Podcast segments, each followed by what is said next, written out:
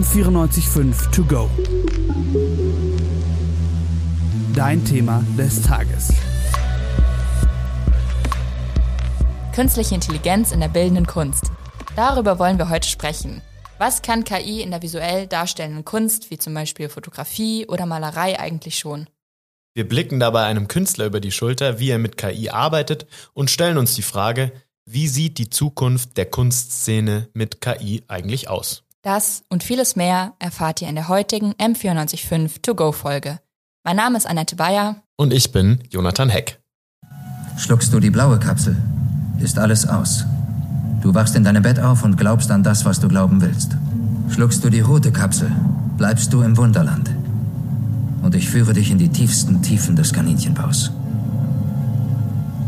Ich werde dich jetzt sicher nicht klischeehaft fragen, ob du die blaue oder die rote Pille schluckst, Jonathan. Weil das interessiert mich gar nicht. Absolut legitim, Annette. Also die kann jetzt mittlerweile wirklich jeder für sich selbst beantworten. Matrix ist ja schließlich 1999 in die Kinos gekommen und die Idee, dass eine künstliche Intelligenz die Menschheit kontrolliert, das war damals schon nicht mehr als genau das, einfach eine Idee. Heute sieht das Ganze aber schon ein bisschen anders aus. Ja, ich meine, künstliche Intelligenz, abgekürzt KI oder kennt es aus dem Englischen AI von Artificial Intelligence, ist in vielen Bereichen unserer Gesellschaft jetzt schon vertreten. Auch ohne, dass wir das unbedingt merken, denken wir zum Beispiel an Haushaltsroboter oder Sprachassistentinnen. Genau, und die helfen uns, alltägliche Sachen schneller zu erledigen, als wir es selbst könnten. Dabei verschwinden diese KIs allerdings hinter Systemen und Ingeräten.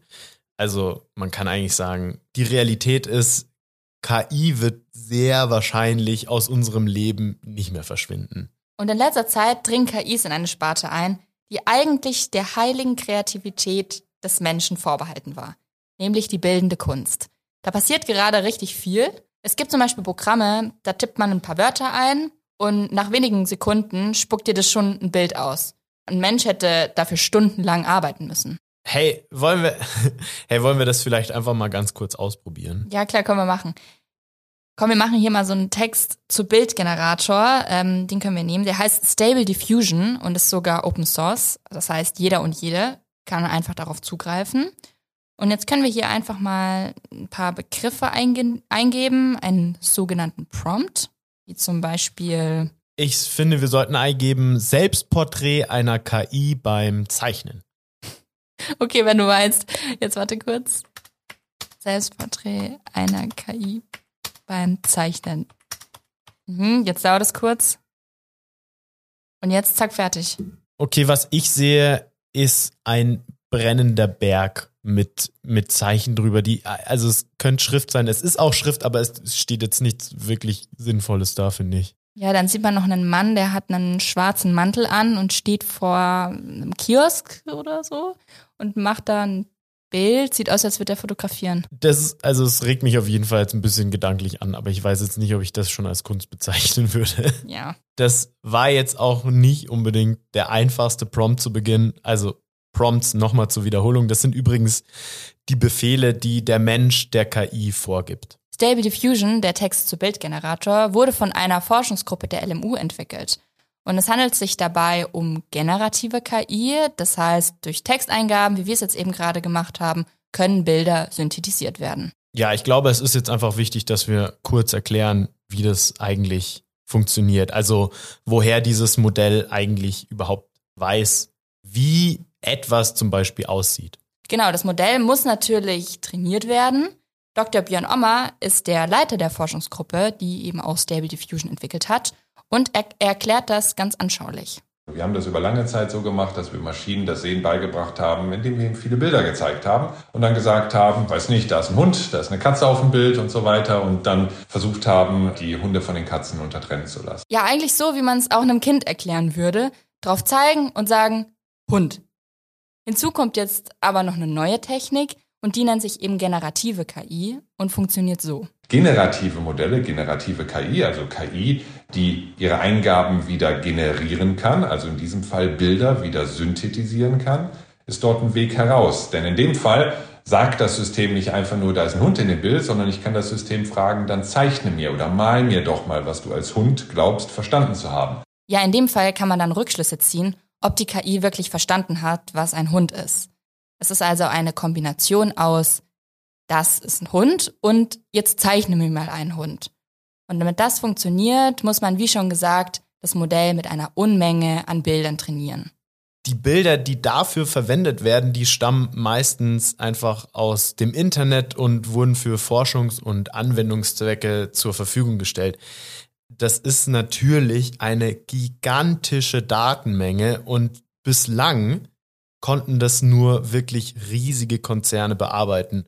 Und damit war natürlich KI und KI-Kunst auch nur für einen ganz kleinen Teil der Gesellschaft zugänglich. Und genau an dieser Stelle jetzt befinden wir uns mit Programmen wie Stable Diffusion im Umbruch. Wenn die Modelle so groß sind, dass nur noch einige wenige Leute daran forschen können, dann ist das vielleicht weniger ein Problem, wenn diese Firmen Don't be evil als ihr Motto haben. Aber was ist, wenn das mal sich ändert oder wenn das irgendwo anders hingehen würde, diese Forschung? Und deswegen glaube ich daran, dass dieser Prozess demokratisiert werden sollte. Deswegen haben wir uns dem verschrieben, die Modelle so zu entwickeln, dass sie am Ende des Tages kleiner werden so klein werden, dass sie auf eine normale Consumer-Grafikkarte passen oder mittlerweile sogar in das eigene Telefon. Du und ich, wir können es jetzt einfach auf unserem Smartphone, wie wir es gemacht haben, verwenden. Und das finde ich ist schon eine verrückte Sache.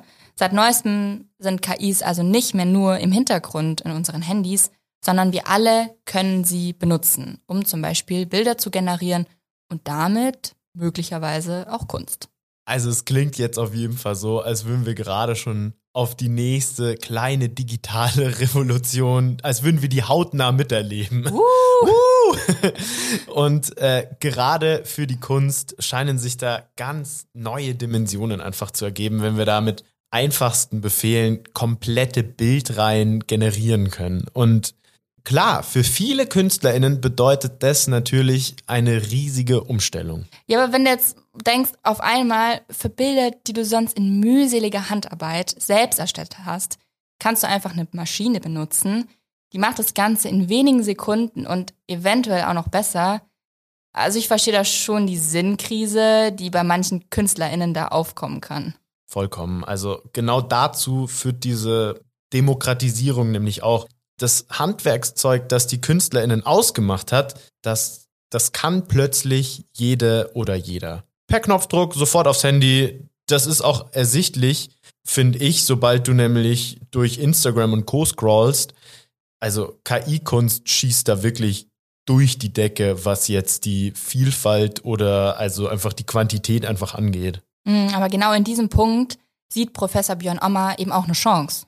Das eine, was ich faszinierend finde, ist, dass auf einmal die Millionen dort draußen, die vielleicht keine künstlerische Fähigkeit haben und denen einfach die Möglichkeit fehlt, vom Gehirn irgendwie in die Hand äh, das reinzubringen, dass es am Ende des Tages so aussieht, wie sie es vielleicht im Kopf haben. Und die bekommen jetzt auf einmal die Agency, die werden ermöglicht, auf einmal ihre Kreativität wirklich auszuleben.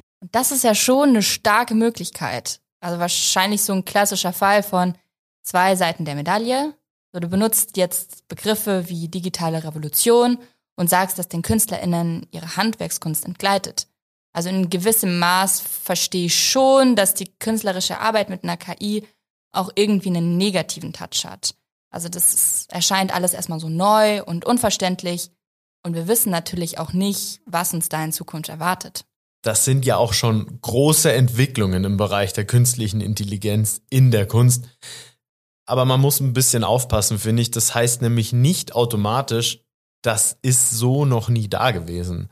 Und genau das wird vor allem klar, wenn wir so einen kurzen Blick zurück in die Vergangenheit der technischen Entwicklungen innerhalb der Kunst zusammenwerfen. Franziska Kunze ist Sammlungsleiterin für Fotografie und zeitbasierte Medien in der Pinakothek der Moderne und sie sagt, dass es diese Debatte schon beim Aufkommen der Fotografie gab. Wenn man sich die Debatten aus den 18, späten 1830er, 1840er Jahren anguckt, wo eben die Fotografie gerade erst, wie man heute sagen würde, gelauncht wurde, war ja genau das Gleiche. Da haben ja alle gesagt, oh, irgendwie Zeichenstift der Natur hieß es oder das Bild äh, malt sich selbst. Aber das ist ja eben gar nicht so gewesen. Es ist ja immer ein Mensch, der hinter dem Bild steckt. Das war damals so und genauso ist das ja heute auch. Wir sehen also, es ist nicht das erste Mal, dass technische Neuerungen die Menschen verunsichern oder eben auch nicht verunsichern. Es gibt KünstlerInnen, die künstliche Intelligenz bereits in ihren kompletten Arbeitsprozess mit einbinden. Julius Niemeyer ist so ein Künstler, der sehr viel mit der KI arbeitet und er zum Beispiel, er sagt auch, dass genau dieser Prozess und dieses Arbeiten, dass das auch gelernt sein will. Jemand, der gut googeln kann, äh, also der sozusagen weiß, wie man richtig Recherche betreibt, das hat sich ja auch verändert von früher zum Beispiel Bücher und jetzt Google und da muss man trotzdem aber wissen, wie betreibt man richtige Recherche über Google und wie benutzt man Fachbegriffe. Im Falle von der KI sind es halt dann Prompts, wo man dann halt lernen muss, wie benutze ich diese Fachbegriffe oder auch diese Dinger richtig, weil sie auch teilweise Sachen halt einfach falsch versteht. Wie du gesagt hast, Julius Niemeyer arbeitet bei seinen Projekten mit KI und am Anfang unserer Recherche habe ich mich schon gefragt, wie läuft es denn konkret ab? Also so ein bisschen ungewohnt habe ich mir da das Ganze schon vorgestellt. Für mich war das auch im ersten Moment erstmal abstrakt. Und ich finde, am besten beschreiben lässt sich das als gängiger Lernprozess, der sich schon auch mal hinziehen kann. Aber bevor wir uns da jetzt weiter versteifen, ich glaube, wir lassen jetzt lieber mal Julius selbst darüber sprechen. Die ganze Vorbereitung, glaube ich, von der Ausstellung waren, glaube ich, fast sechs Monate, wo ich ähm, dieses, die Residency hatte und da bin ich schon regelmäßig die Woche drei bis viermal rausgefahren und war dann immer halt einen Tag dort und habe eine ganze Zeit lang immer äh, dann jeden Tag mal drei bis vier Stunden sozusagen Art Interviews geführt. Ich habe immer gesagt, das ist jetzt ein Kollege oder Kollegin von mir, der in ganz weit entfernt sitzt, irgendwie in Australien oder so und die Internetverbindung ist schlecht und ich kann nur chatten. Ähm, und ich muss jetzt die Ausstellung mit damit machen. Und so habe ich sozusagen bin ich an das rangegangen. Also wenn ich mir jetzt diese künstliche Intelligenz in diesem ganzen Prozess als eine weit entfernte Person vorstelle, mit der ich wirklich reden kann, um mir selbst Input zu geben, dann ist das wirklich ein Bild, das ich sehr schnell begreifen kann. Ja, doch, ich finde auch, dass meine abstrakte Vorstellung, so was KI eigentlich bedeutet, wie man damit arbeiten kann, so langsam verschwindet und ich jetzt auch besser verstehe, wie sie in der Praxis in der Kunst schon eingesetzt wird.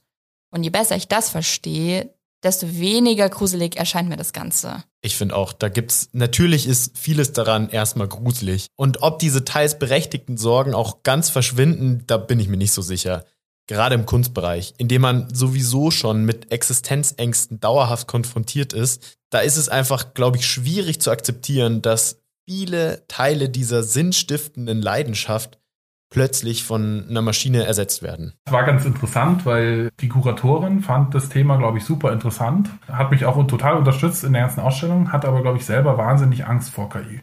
Und es war immer bei jeder Ausstellungsführung war es so, dass sie dann schon auch immer sozusagen oder auch die Leute immer wieder so wirklich ängstliche Themen dazu gefragt haben, weil sie alle nur gehört haben, dass jetzt halt irgendwie, äh, dass die Weltherrschaft jetzt übernommen wird und was weiß ich. Kunst reflektiert sich ja auch gerne selbst und deshalb sehen wir im künstlerischen Schaffen auch immer so ein bisschen unsere eigenen Ängste. Ich spiele hier jetzt ganz bewusst auf Filme wie Matrix oder Terminator an weil die zeigen, wie verwurzelt dieses apokalyptische Unbehagen gegenüber KI eigentlich ist.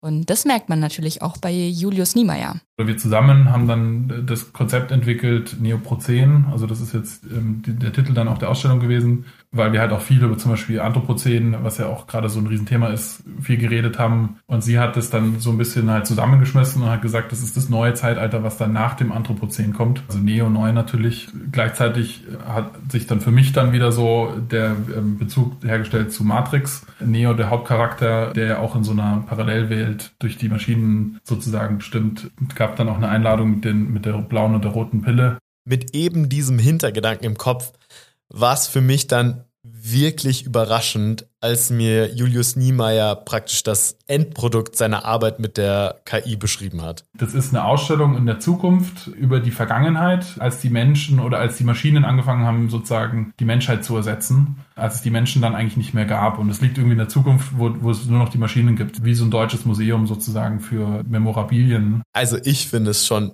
ironisch witzig, dass diese KI entschieden hat, diese Vorstellung der unumgänglichen Zerstörung der Menschheit durch eine künstliche Intelligenz aufzugreifen. Ja, da spielt natürlich auch die Perspektive von Julius Niemeyer eine große Rolle, weil er ja eben mit der KI zusammengearbeitet hat. Zusätzlich aber natürlich auch der allgemeine Datenpool, in dem sich diese Auffassung wohl widerspiegelt. Wenn ich die KI mit ganz vielen apokalyptischen Stories wie Matrix, Terminator so fütter, dann wird sie sowas auch eher halt ausspucken. Zum Beispiel hat mir Julius ein Kunstwerk auf seiner Webseite gezeigt, das die KI für diese Ausstellung entworfen hat. Und das sollte eine Flagge darstellen, die die KI, sie hat sie praktisch entwickelt für den Zweck, das symbolisiert den Staat, nachdem die Menschheit verschwunden ist. Mhm. Genau, man sieht da so ein paar Kreise und so eine Neonröhre. Und wenn ich jetzt da logisch darüber nachdenke, dann bezweifle ich einfach, dass sich eine künstliche Intelligenz, nachdem sie die Weltherrschaft schon errungen hat, mit sowas menschlichem in Anführungszeichen symbolträchtigen wie einer Flagge schmücken muss. Also für mich sieht es eher aus wie eine Leuchtröhre hinter dem Logo eines Automobilherstellers. Ja, Kunst ist, wo jeder wirklich sehen kann, was sie oder er sehen möchte, finde ich. Danke. Also, wenn wir jetzt diesen Schaffensprozess mit einer KI betrachten, dann sehen wir, finde ich, die Sache einfach ganz deutlich. Der Mensch ist im künstlerischen Schaffen unerlässlich. Und ich glaube, er wird es auch voraussichtlich bleiben. Trotzdem nimmt die KI den KünstlerInnen Arbeitsschritte ab.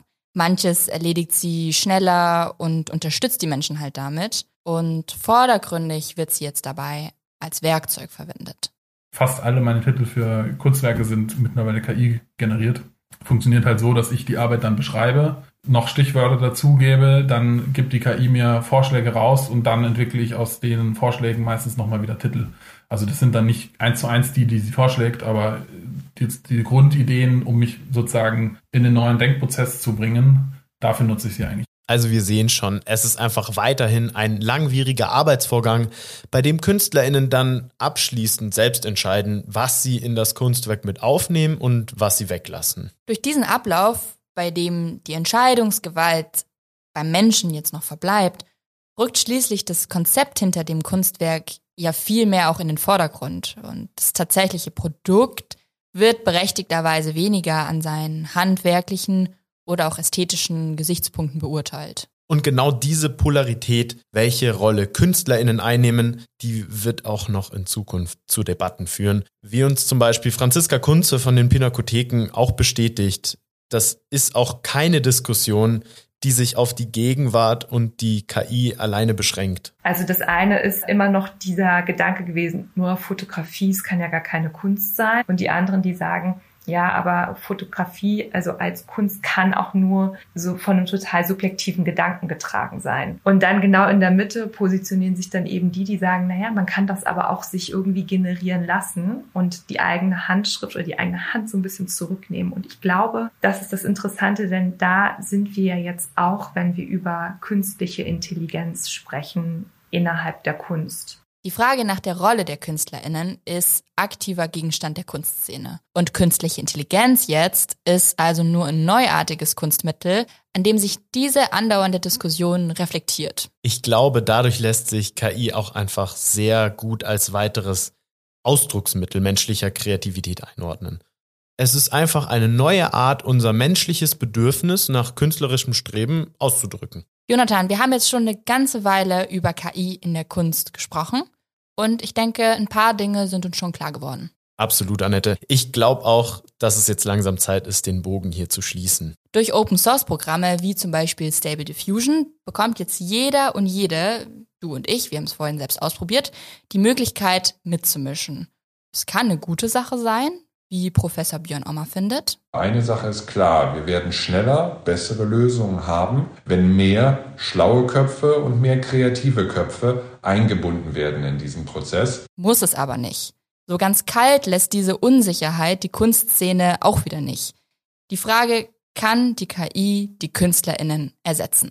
Zumindest sieht es derzeit nicht danach aus. Als kreativ kann man die künstliche Intelligenz einfach momentan nicht bezeichnen. Ob sich das in der Zukunft ändert, wissen wir einfach noch nicht. Der Künstler Julius Niemeyer urteilt in diesem Zusammenhang auch ganz anschaulich über sich selbst, finde ich. Für mich ist es eigentlich so, dass ich immer schon über mich selber eigentlich sage, dass ich ein Rezeptionskünstler bin, dass ich irgendwas sehe oder auch von meiner Kindheit halt auch wie ein System eigentlich viele Dinge gesehen habe und irgendwann anfange, diese Dinge zu rezeptionieren, zusammenzusetzen und neue Dinge daraus zu schaffen. Da ist natürlich immer ein Mikroveränderung drin, die von mir kommt. Da ist halt auch eine Frage da, was ist eigentlich kreativ und bin ich das überhaupt selber und sind wir nicht alle irgendwie sozusagen ein Produkt der Umwelt? Die Beziehung zwischen KI und KünstlerInnen wird also stetig ausgetüftelt. Deutlich ist aber schon, dass die KI nicht die Oberhand hat. Künstliche Intelligenz dient den KünstlerInnen dabei nicht nur als Werkzeug, sondern KI als Thema selbst kann auch in der Kunst behandelt werden. Franziska Kunze findet, dass der Kunst dabei schon eine entscheidende Rolle zukommt. Kunst ist ja in der Form so ein bisschen ein Spiegel für die Gesellschaft, auch auf eine Art der Zeigefinger der Gesellschaft und für die Gesellschaft, äh, um zu kritisieren, was hier passiert. Und da wird sich ja innerhalb der Kunst auf unglaublich vielfältige Weise mit künstlicher Intelligenz und allem, was dazugehört, beschäftigt. Künstliche Intelligenz ist Teil unseres Alltags und ja, das spiegelt sich auch in der Kunst wieder. Sie ist Teil unserer Gegenwart und ich denke, da können wir schon sicher sein, wird in unserer Zukunft eine immer größere Rolle spielen. Es ist so, diese neue Technologie bringt großartige Chancen für uns mit sich. Gewisse Befürchtungen über die Gefahren der KI sind sicherlich berechtigt. Deshalb sollten wir daher mit Bedacht auf die neuen Herausforderungen reagieren, aber nicht mit Angst.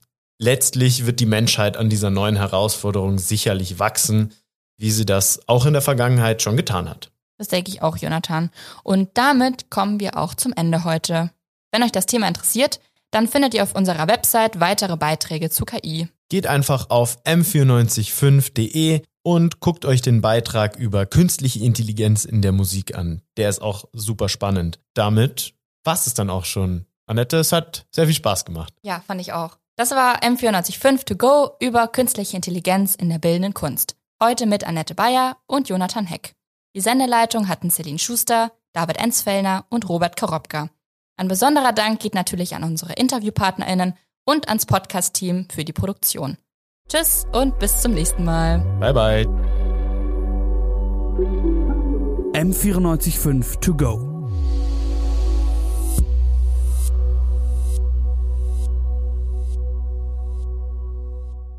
M945 To Go ist eine M945 Produktion. Ein Angebot der Media School Bayern.